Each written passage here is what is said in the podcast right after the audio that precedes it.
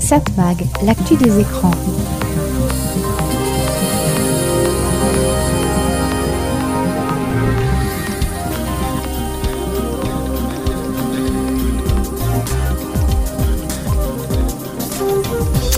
Bonjour, très heureux de vous retrouver sur cette fréquence. C'est Serge Surpin qui vous propose, comme chaque semaine, Satmag. Satmag, c'est l'actu des médias, l'actu de la communication, l'actu des écrans. Au sommaire cette semaine, Canal qui perd un procès contre une de ses journalistes et ça va lui coûter cher, très cher. ChatGPT, on en parle beaucoup. Ah oui, ChatGPT, entre autres, flippant, très flippant. On va faire le bilan de Cérémania, le festival des séries qui s'est déroulé il y a quelques jours à Lille. Y a-t-il trop de plateformes? Euh, That is the question, une très bonne question. On évoquera aussi les audiences de la télévision la semaine dernière et peut-être encore d'autres sujets, si on en a le temps, dans Satmag. Satmag, l'actu des écrans. I know it's a bad idea, but how can I help myself?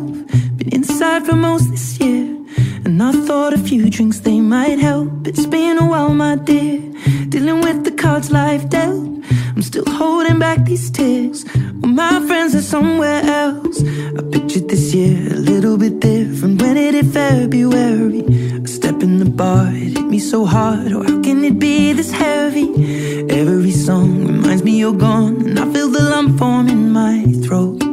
Cause I'm here alone. Just dancing with my eyes closed.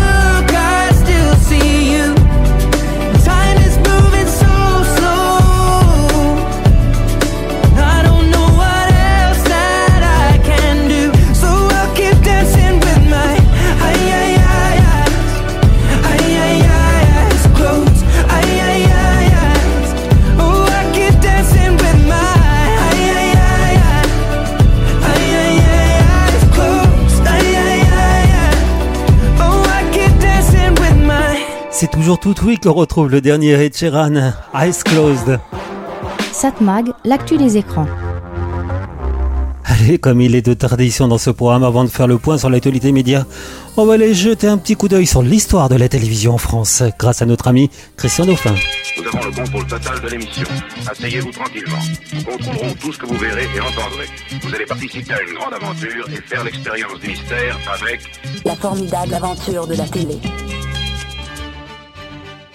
Après la 5 et M6, voici venir une nouvelle chaîne qui se veut 100% culturelle. Mais ce dimanche 14 mai 1989, très peu de téléspectateurs peuvent capter le lancement de la 7.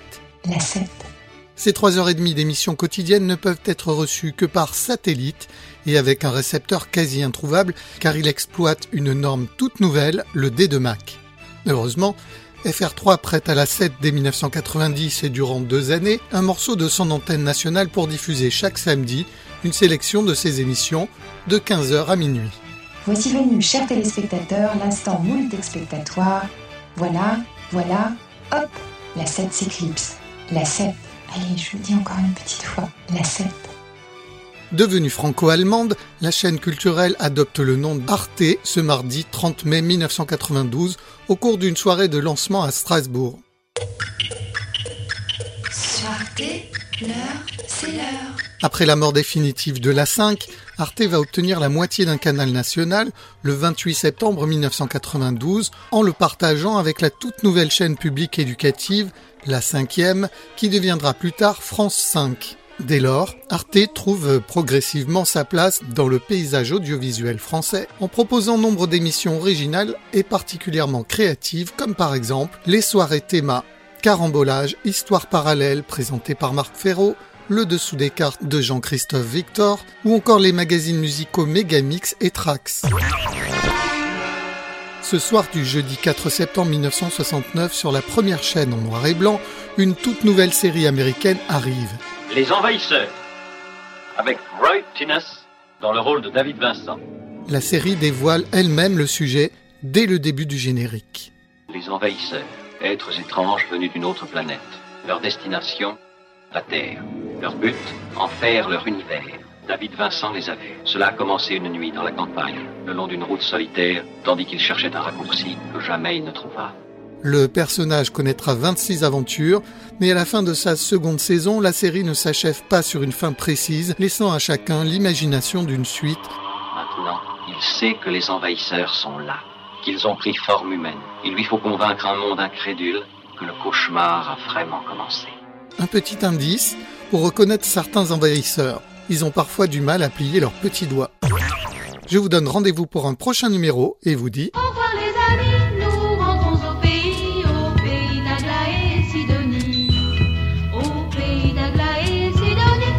Mag, l'actu des médias. There's something happening here. But what it is ain't exactly clear. There's a man with a gun over there. Telling me I got to beware. I think it's time we stop, children. What's that sound? Everybody, look what's going down.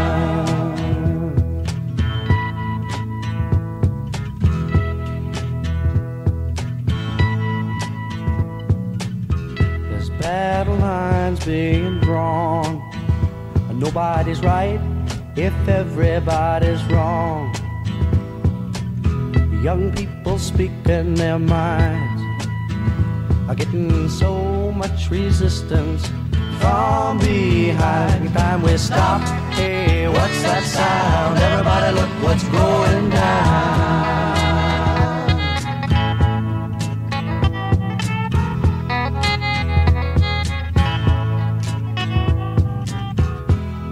What a field day for the heat.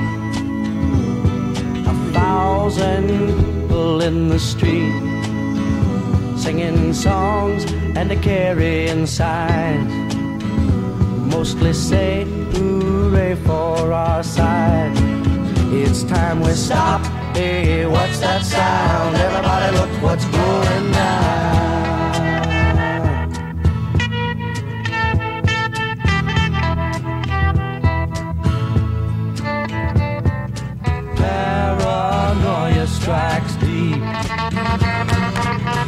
Into your life, it will creep.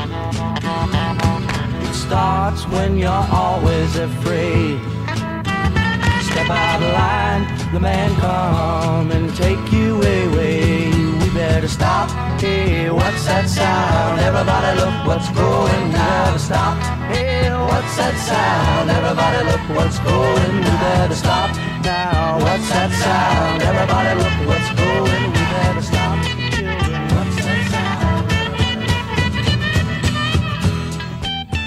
Les Buffalo Springfield For What It's Worth, une des chansons les plus connues contre la libre vente des armes à feu aux États-Unis.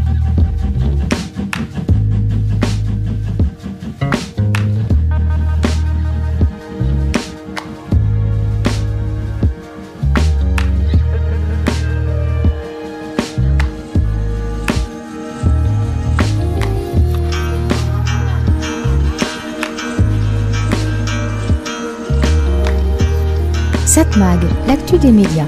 Allez, comme il est de tradition dans ce programme, on va jeter un coup d'œil sur les audiences de la télévision la semaine dernière. Des chiffres publiés par Médiamétrie et analysés en collaboration avec nos confrères de Satellifax. Qu'est-ce qu'on peut dire cette semaine? Le retour des Bleus a fait la joie de TF1, tandis que France 2 plonge après un manque de rugby. Donc TF1 et France 2 concentrent à L2 les deux grandes évolutions notables de la semaine portées ou impactées par leur calendrier sportif respectif. À noter que les chaînes nationales représentent 91,1% de part d'audience. C'est une petite baisse de 0,1 point par rapport à la semaine précédente, mais ça veut dire que toutes les autres chaînes de télévision qui existent hors TNT ou sur des TNT locales ne représentent que 8,9% de l'audience. Donc TF1, TF1 18,6% de part d'audience. La chaîne prend 0,7 points cette semaine. Journée en hausse à 18,6%. L'Access recule par contre de 0,7 points à 15,8%.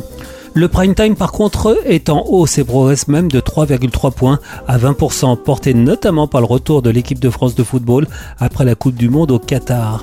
Premier match de qualification pour l'Euro, la rencontre France-Pays-Bas, qui a été remportée par la France, faut-il le rappeler, 4 contre 0, a été suivi par 7,7 millions de téléspectateurs avec une part d'audience de 35,6%. C'est beaucoup. France 2, comme après chaque semaine sans rugby, France 2 accuse une forte baisse, moins 2,1 points. France 2 est à 14,2% de part d'audience. En journée, la chaîne recule. Elle recule aussi en access. Quant aux soirées, 6 sont en baisse.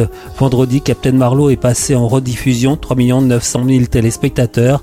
Dimanche, le film Miss a été vu par 2 600 000 téléspectateurs, moins puissant que la Daronne diffusée la semaine précédente, qui avait été vue par 4 millions de téléspectateurs. Du côté de France 3, stable, 8,9%. À noter que le prix de la trahison a été vu samedi soir par 2 700 000 personnes. M6, stable aussi, 8,3%. Lundi, la nouvelle saison de Mario au premier regard a été suivie par 2 100 000 téléspectateurs, avec une part d'audience de 11,5%.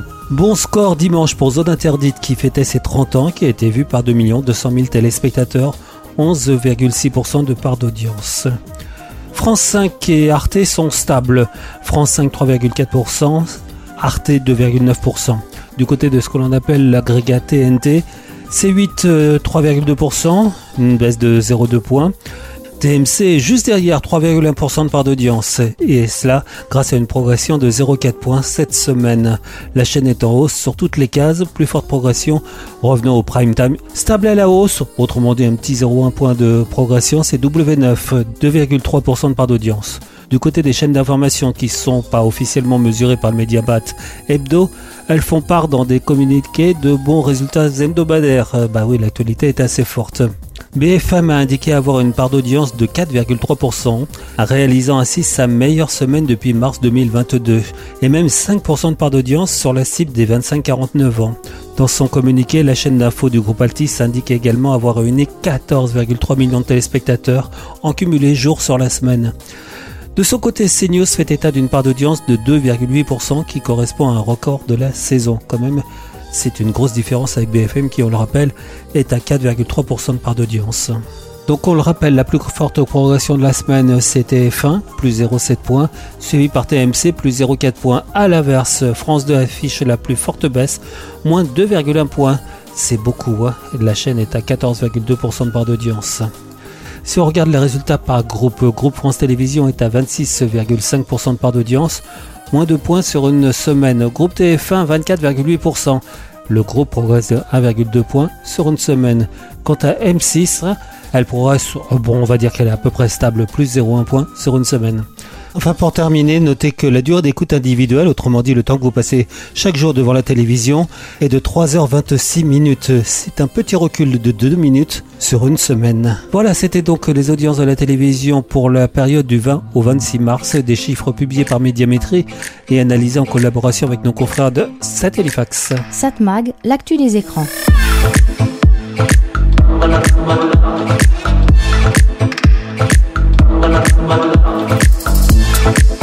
On s'amuse un peu avec Hi Carmela, Odeon. Je trouve que ça ferait une bonne musique pour un spectacle.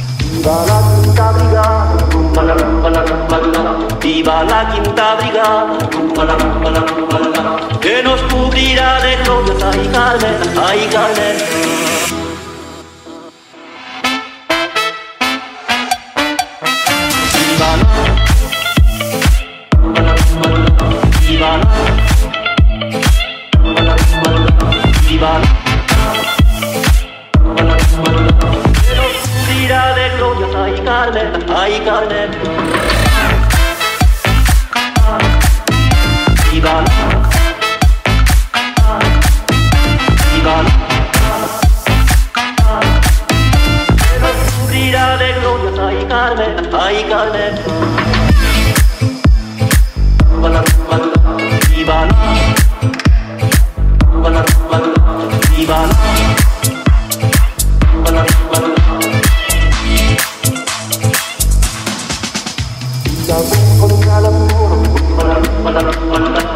cubrirá de glorias, ay Carmela, ay Carmela. peleamos contra los moros.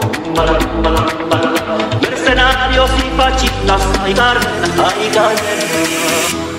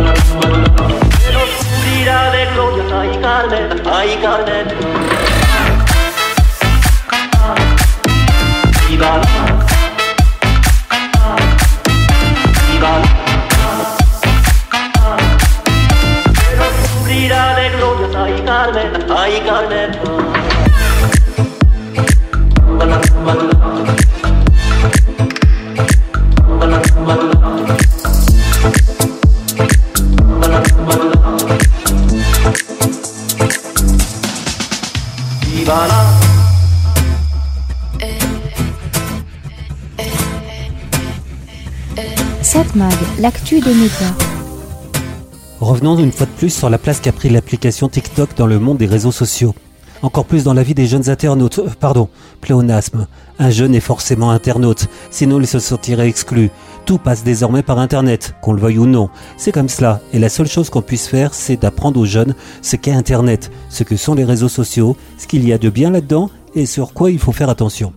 Ça devrait être appris à l'école, mais pour cela, il faudrait une bonne formation des instituts et des profs, ce qui reste peut-être à faire. Mais bon, TikTok fait donc peur aux décideurs, aux politiques qui se penchent sur le sujet. Fait peur, comme le reste d'Internet d'ailleurs, fait peur aux spécialistes qui se penchent sur les risques de dépendance et, comme qui dirait quelqu'un que je connais, tout ce qui s'ensuit. Peur car on y trouve de tout, du meilleur au pire. Mais là on pourrait dire que c'est le cas pour tous les réseaux sociaux, ni plus ni moins. Peur parce qu'on ne sait pas comment ça marche cette application, quels sont ses algorithmes, comment une publication est mise en avant et pas une autre, quelles sont les informations qui sont récoltées par les utilisateurs, qu'en font les dirigeants de TikTok? Mais là aussi rien de neuf. Si vous êtes capable de me dire comment fonctionne Twitter, comment fonctionne Facebook ou autre Instagram, c'est que vous êtes fort. Et personne ne le sait. On subit. On râle un peu, puis on s'adapte. Au pire, on passe à une autre application, un autre réseau social, d'ailleurs tout aussi opaque. Évidemment, la différence c'est que TikTok est une société chinoise et que l'on sait que toute entreprise chinoise se doit d'obéir au parti et au gouvernement. Des données acquises mises à la disposition d'une dictature, c'est pas vraiment l'idéal. Alors de plus en plus de gouvernements songent à faire interdire TikTok. Pas mal de gouvernements interdisent ou envisagent d'interdire que TikTok soit installé sur les téléphones de leurs fonctionnaires. Logique, on craint le piratage des données. Au fait, depuis quand peut-on installer n'importe quoi sur un téléphone professionnel? Par définition, le téléphone professionnel doit rester professionnel et pas utilisé pour une utilisation personnelle. Mais bon, tout cela c'est donc compréhensible. Mais comme me le faisait remarquer un spécialiste des réseaux, en fait, tout cela n'est que réaction de façade. Oui, il y a risque pour la démocratie, mais en fait la raison de cette réaction face à TikTok, c'est la place qu'a pris cette application dans le monde. Et c'est le vase communicant. Qui dit audience forte sur TikTok, dit moins d'audience sur les autres réseaux. Sur Facebook, sur Twitter, sur Insta. Et ce n'est pas rien. Je lisais des articles récemment sur le fait que depuis peu, des youtubeurs connus comme Cyprien se plaignent des résultats d'audience de leurs dernières vidéos. C'est le pire lancement d'une vidéo sur ma chaîne, c'est un coup dur. 1 300 000 vues alors que d'habitude il y en a trois fois de plus. Il n'est pas le seul à se plaindre. Beaucoup annoncent une baisse du nombre de vues. La raison? Bah, C'est simple. YouTube et Co sont considérés comme dépassés par les jeunes. Jeunes qui ne supportent plus les vidéos longues. Et sur YouTube, ça peut durer très longtemps. Sur TikTok, par contre, on est dans le royaume de la vidéo courte. En moyenne, moins d'une minute. C'est vite vu, vite consommé.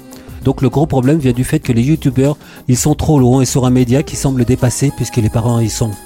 Et ça, la baisse de YouTube Co pour les Américains d'abord, ce n'est pas supportable. Il faut réagir et mettre en place des barrières, bloquer les plateformes étrangères. Vous allez me dire que les Américains pourraient en faire autant avec les plateformes européennes. Euh, oui, vous en connaissez beaucoup des plateformes européennes à succès, il n'y en a pas. Par contre, les Chinois ont trouvé la parade, et le succès n'est pas supportable. Encore plus avec les risques politiques induits. Mais le côté protection économique n'est pas pour rien. Et pour les autres gouvernements qui n'ont pas aidé une société économique euh, américaine. Eh oui, c'est comme ça. Satmag, l'actu des écrans. Quand on parle de TikTok, on ne peut pas ne pas passer à côté des Crumbs, Gougou Mock. Ça passe un mercredi.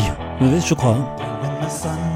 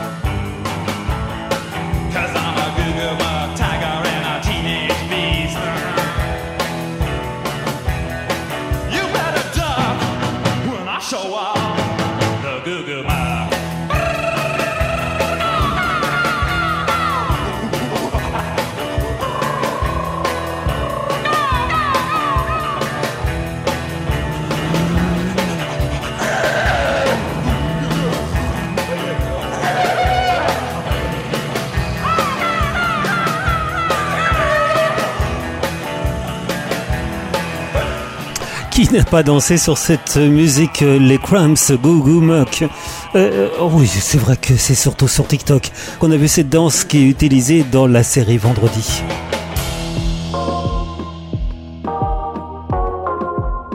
Satmag, l'actu des médias. À combien de plateformes de vidéo à la demande êtes-vous abonné? On sait qu'un Français sur deux est abonné à un service de streaming, c'est beaucoup. Ça ne veut pas dire évidemment 30 millions d'abonnés, puisqu'on s'abonne par foyer et non pas par personne. Ainsi, la plateforme la plus populaire en France, et un peu partout dans le monde d'ailleurs, c'est Netflix. 10 millions d'abonnés en France, et selon Médiamétrie, plus de 20 millions de Français passent par le site Netflix chaque mois.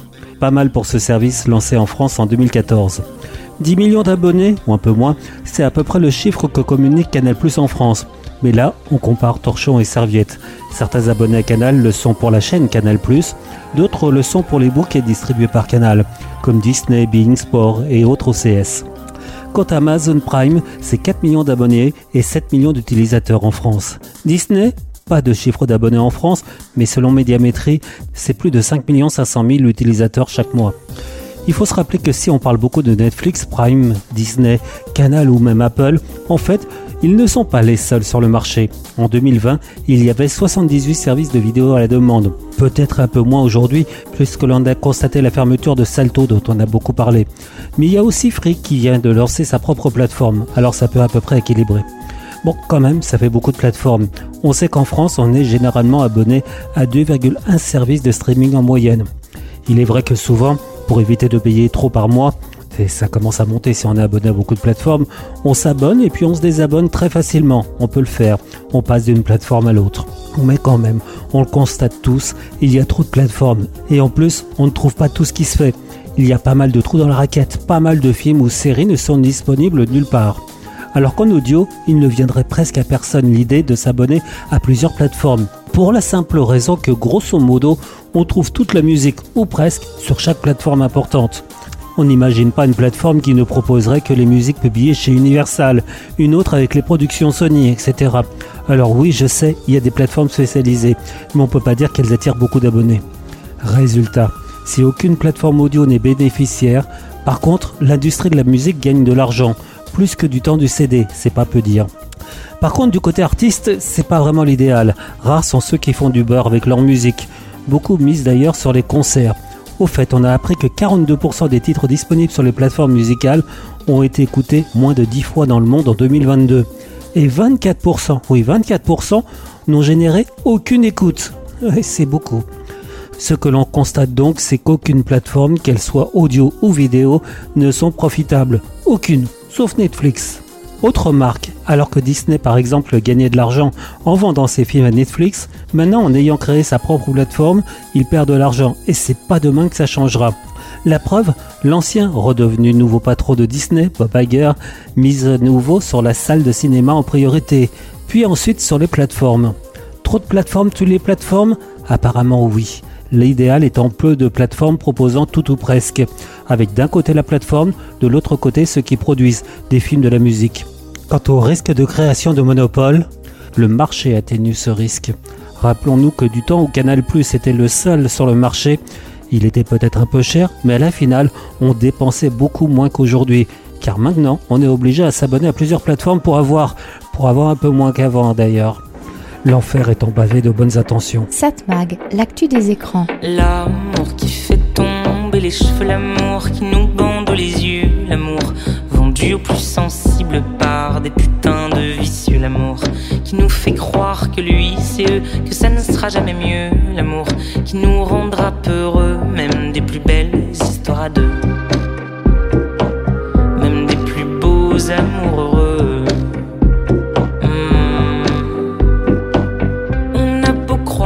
a gros caractère, ah, ces gens-là ont beaucoup de savoir-faire.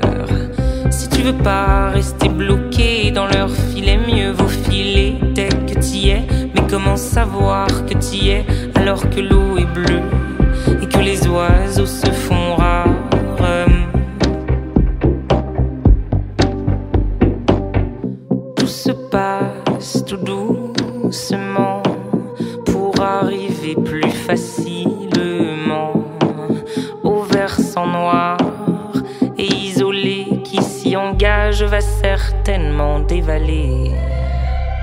L'amour qui fait tomber les cheveux, l'amour qui nous bande les yeux, l'amour vendu au plus sensible par des putains de vicieux, l'amour qui nous fait croire que lui c'est eux, que ça ne sera jamais mieux. Oh oui, l'amour. Ces gens-là sont du genre très beau parleur. La guicheur, l'allumeur, le séducteur. T'auras beau être en train de chialer depuis des heures, monsieur te prêtera des erreurs, lui qui n'en fait jamais d'ailleurs. Tout se passe tout doucement dans ces murmures. Le serpent et après la colère, il vous jure que ça c'est l'amour, l'amour ça rend fou, il en est sûr. Oui, ça c'est l'amour, l'amour ça rend fou, il en est sûr. Ça c'est l'amour, l'amour ça rend fou et j'en deviens sûr. L'amour qui fait tomber les cheveux, l'amour qui nous bande les yeux, l'amour vendu au plus sensible par des putains de vicieux, l'amour qui nous fait croire que lui c'est eux, que ça ne sera jamais mieux.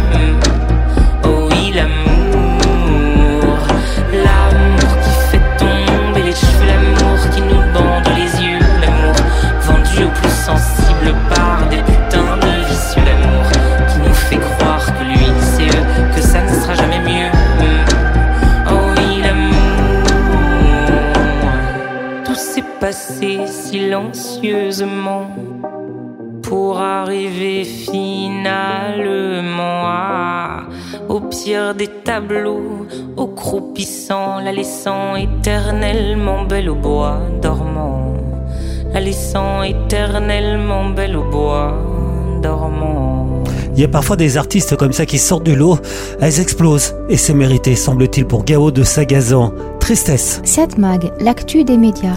Vous savez, parfois on a une drôle d'impression quand on lit des informations. La vitesse d'évolution de certaines technologies est flippante. Oui, ça fait un peu peur de voir la rapidité à laquelle certaines peuvent rentrer dans notre vie, à la vitesse de l'éclair. J'évoque évidemment une fois de plus ici ChatGPT. Fin 2022, personne n'en avait entendu parler ou presque. Et donc en moins de trois mois, on a eu deux nouvelles versions, de plus en plus complètes, et on a l'impression que rien ne va l'arrêter. Vous connaissez ce que l'on appelle la loi de Moore, ce principe qui énonce que la vitesse des composants intégrés dans un ordinateur, leur capacité, doublerait tous les deux ans. Certains ont estimé que l'on ne pourrait pas continuer éternellement comme ça, et que les évolutions à un moment, ça allait se calmer. Ça, c'est pour le hard. Mais si j'évoque ici la loi de Moore, je voudrais la transposer, peut-être à mauvais escient, à la vitesse à laquelle une nouvelle utilisation pouvait prendre place dans notre vie, dans notre société. On dit, on disait que en 5 ans, de nouveaux concepts, de nouvelles utilisations pouvaient révolutionner le monde Internet. Prenez TikTok. En 5 ans, cette appli est devenue la plus utilisée par les jeunes, ringardisant tout ce qui existait jusque-là. Le nombre de vues des vidéos de YouTube est en train de chuter parce que ses utilisateurs ont basculé sur l'appli chinoise. Euh, pardon, je devrais pas parler ainsi, on dirait du Trump dans le texte. Mais en fait, c'est pour cette principale raison, la mise en difficulté des GAFAM par la trop forte puissance de TikTok, que l'on envisage d'interdire cette application, une forme de protectionnisme économique. Ça ne risque pas d'arriver à ChatGPT. Ouais, c'est américain d'origine et c'est soutenu par Microsoft qui l'a intégré dans son moteur de recherche Bing et qui a presque instantanément rendu ringard Google. Google et d'autres tentent bien de rattraper leur retard, mais alors vitesse rime avec bug, erreur, erreur de débutant. Alors il est vrai que les premières versions de ChatGPT sortaient aussi pas mal de bourdes, mais l'application a vite dépassé ce stade en s'adaptant très rapidement. Savez-vous par exemple que ChatGPT dans sa nouvelle version 4 répondait mieux aux examens de droit que 90% des candidats humains? Dans sa précédente version, on en était seulement à 20 ou 30%. Et en plus, au fur et à mesure, ChatGPT s'améliore, les réponses s'affinent, et encore plus dans sa version payante à environ 24 dollars par mois. Bon, il faut quand même derrière un avocat pour bien utiliser les données fournies par le logiciel, mais pour encore combien de temps? Pas un jour sans que l'on lise des informations sur ChatGPT, en bien ou en mal.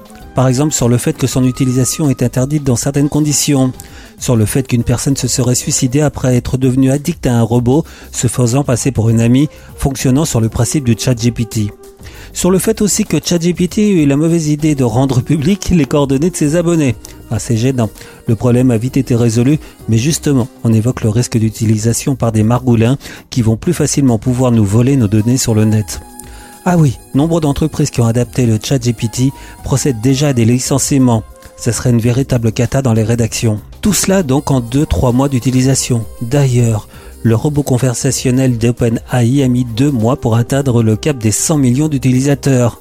Pour en arriver là, Instagram a mis 2 ans et demi. Selon des analystes d'UBS cités par le site ADN, en 20 ans d'analyse des acteurs d'Internet, nous ne nous souvenons pas d'une acquisition aussi rapide pour une application web à destination des consommateurs.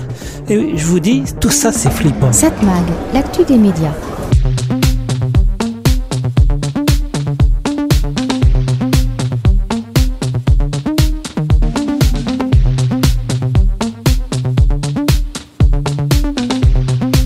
Allez, bouge, bouge, c'est Corinne qui nous le demande.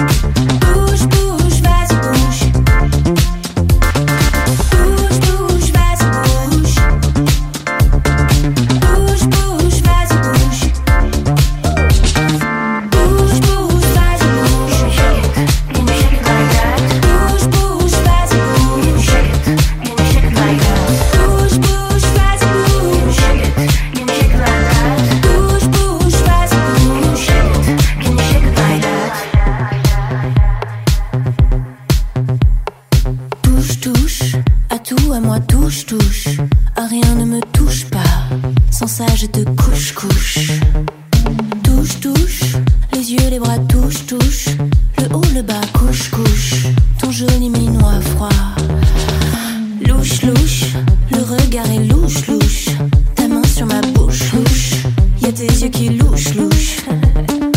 Louche, louche, arrête ou je te mouche, mouche. Les mots qui font mouche, mouche ne m'impressionnent pas.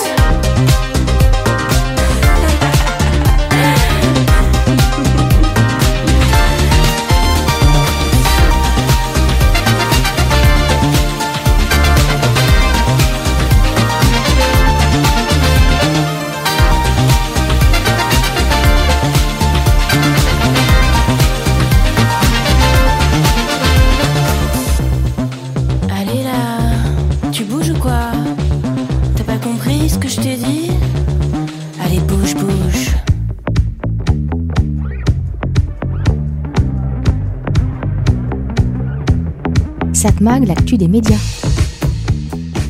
Intéressant le bilan du festival Sérimania qui vient de se dérouler en ce mois de mars 2023 à Lille. Entre parenthèses, c'est pas le seul festival français consacré aux séries, puisqu'un mois plus tard aura lieu à Cannes un autre festival sur la même thématique, Cannes Série. Si on doit résumer la différence entre les deux festivals, d'après ce que j'ai compris, l'Insérimania est soutenu par toutes les grandes chaînes de télévision françaises, TF1, M6, France Télévisions, Arte. L'autre festival, Cannes a pour principal sponsor Canal+. Est-ce logique d'avoir deux festivals sur le même thème?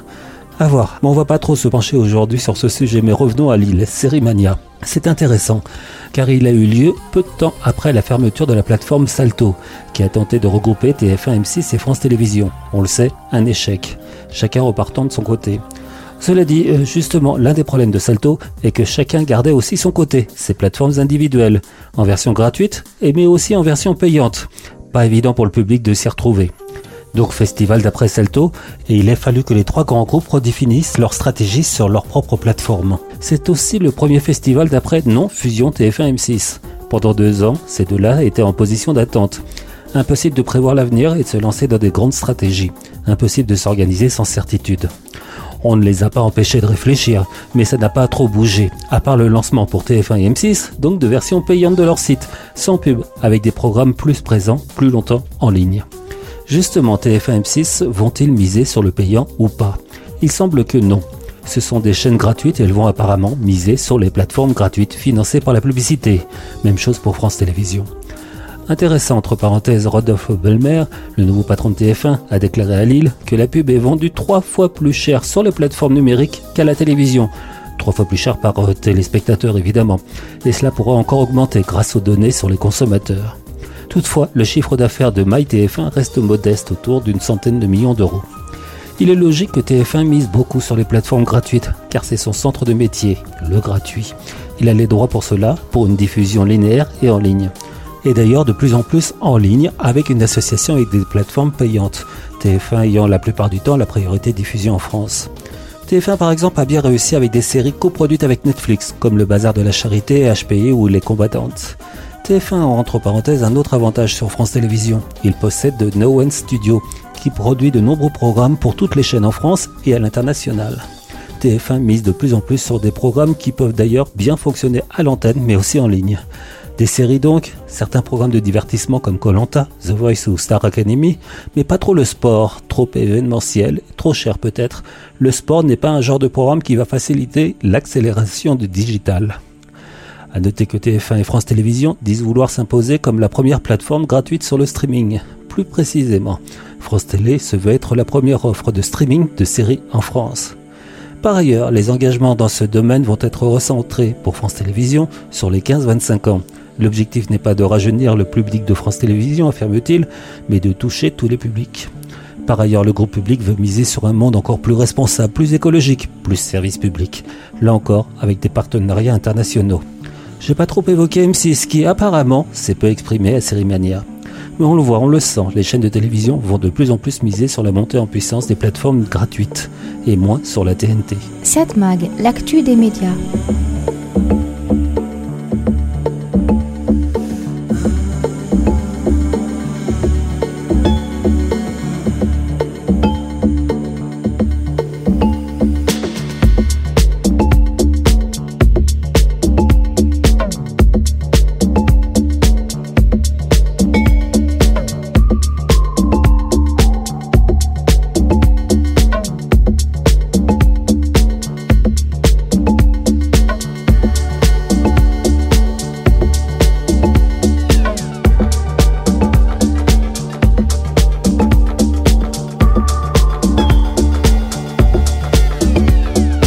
La hauteur avec euh, Walter Astral, l'air.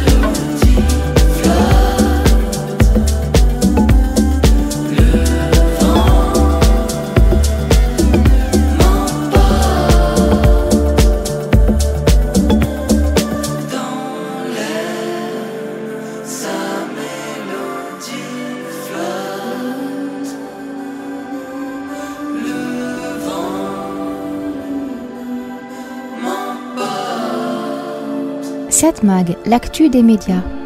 On peut pas dire que Canal Plus soit bien vu dans les palais de justice. Après avoir été condamné à une amende de plus de 3 500 000 euros parce que sur C8, Cyril Hanouna avait insulté un député de la République, celui-ci accusait le patron de Cyril Hanouna dans son émission. 3 500 000 euros d'amende, on n'est pas loin du montant que devra aussi payer Canal Plus pour avoir licencié sans cause réelle et sérieuse la journaliste Maïtena Biraben. L'ancienne présentatrice de l'émission Le Grand Journal avait été écartée à l'été 2016 au bout d'une seule saison, puis licenciée pour faute grave. Tout cela alors que peu de temps avant, Vincent Bolloré avait déclaré face aux salariés de Canal+, réunis à l'Olympia, salle appartenant à Vivendi, donc il avait promis à Maïten Biraben tu es avec nous jusqu'en 2022. Quelques mois plus tard, cette promesse était quelque peu oubliée. Alors c'est vrai que Canal+ avait quand même quelques raisons de la remercier. Les audiences du grand journal qu'elle présentait alors n'étaient vraiment pas très bonnes. Et Maïtena Biraben avait une certaine responsabilité, puisqu'elle avait affirmé dans l'émission que le Front National avait un discours de vérité. À l'époque, dans Nulle part ailleurs, ses propos avaient choqué, même si elle s'en était expliquée en affirmant que ce discours de vérité sur le FN était sur la forme et pas sur le fond. Mais le mal était fait. Il est vrai qu'aujourd'hui, ces propos passeraient plutôt inaperçus. Non pas sur Canal+, il n'y a plus d'émissions d'information sur la chaîne. Il n'y a plus vraiment d'émissions phares. Tout a basculé sur C8 et CNews, les autres chaînes du groupe Canal+. Et donc sur ces chaînes, on a entendu des propos pires, justement, dans les émissions de Cyril Hanouna ou sur la chaîne d'opinion qui est devenue CNews. Tiens, au fait, ça me fait penser. Je reviens de vacances, oui, je sais, une fois de plus. Mais je préfère les prendre en hiver principalement. Et puis les congés payés, c'est pas fait pour les chiens. Donc autant en profiter. Donc vacances, une fois de plus, des rencontres avec des gens que l'on n'a pas trop l'habitude de côtoyer en temps normal. Quoique, mais bon. Une fois de plus, donc, je discute avec quelqu'un à table qui me dit que CNews, c'est différent. On y dit des informations que l'on n'entend pas ailleurs. J'ai beau répliquer que les infos différentes que l'on n'entend pas ailleurs, bah, ça n'existe pas. Si on ne les entend pas ailleurs, c'est qu'il y a une raison. C'est que pour la plupart du temps, c'est pas exact.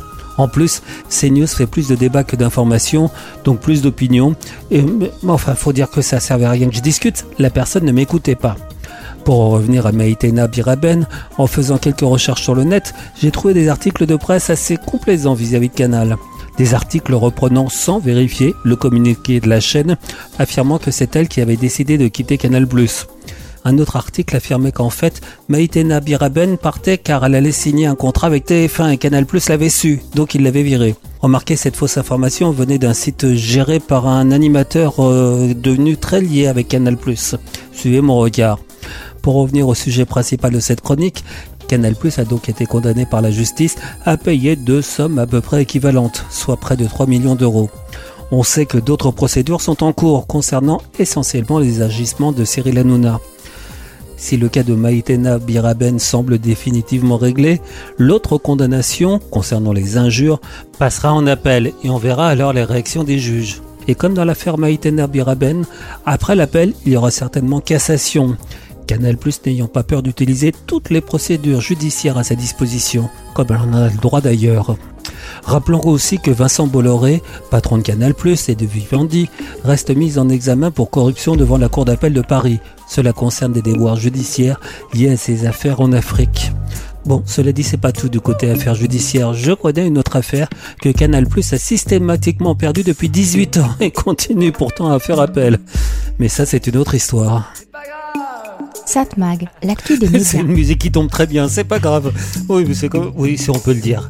Euh, ça aussi, oui, donc je le passe très souvent. Feu Chatterton, compagnon, j'adore, j'adore, j'adore. Et vous Compagnon des mauvais jours, je vous souhaite une bonne nuit.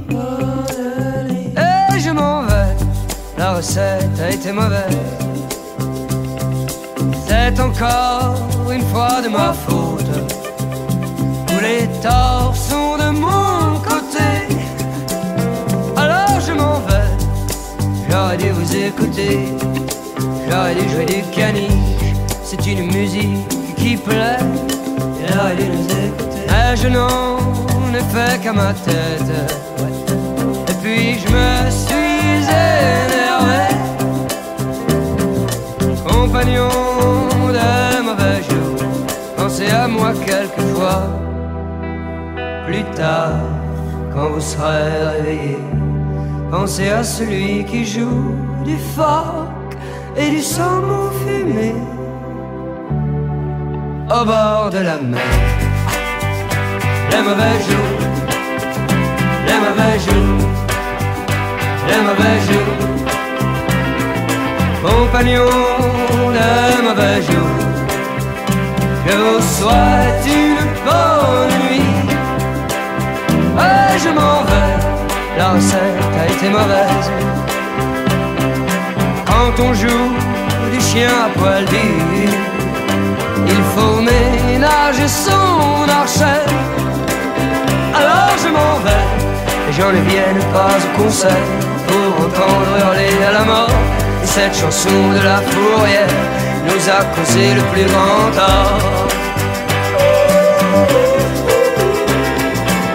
Compagnons des mauvais jours, que vous souhaite une bonne nuit? Dans mes rêver, moi je prends ma casquette, puis deux ou trois cigarettes dans le paquet, et je m'en vais, je m'en vais.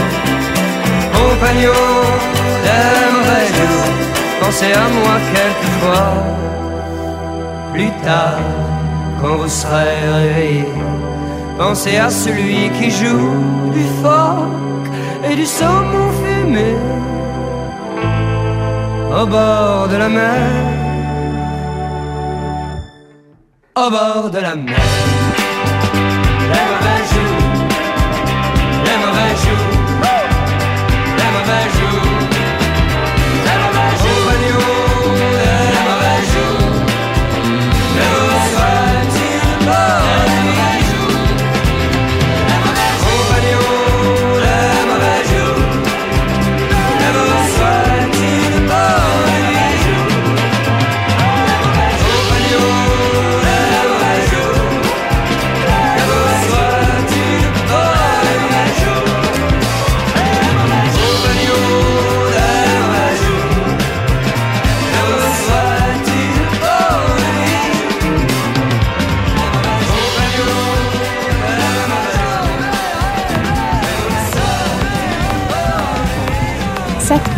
Des écrans.